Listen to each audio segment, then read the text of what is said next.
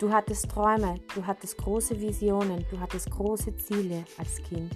Und irgendwie bist du nicht weitergegangen, hast angefangen an dich dir zu zweifeln und einfach dich in Frage zu stellen.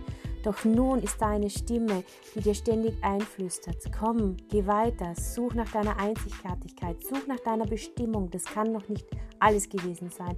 In einer Welt, die uns ständig dazu auffordert, klein auf der sicheren Seite einfach zu bleiben, braucht es Menschen, die sich daran erinnern, wie großartig sie eigentlich wirklich sind.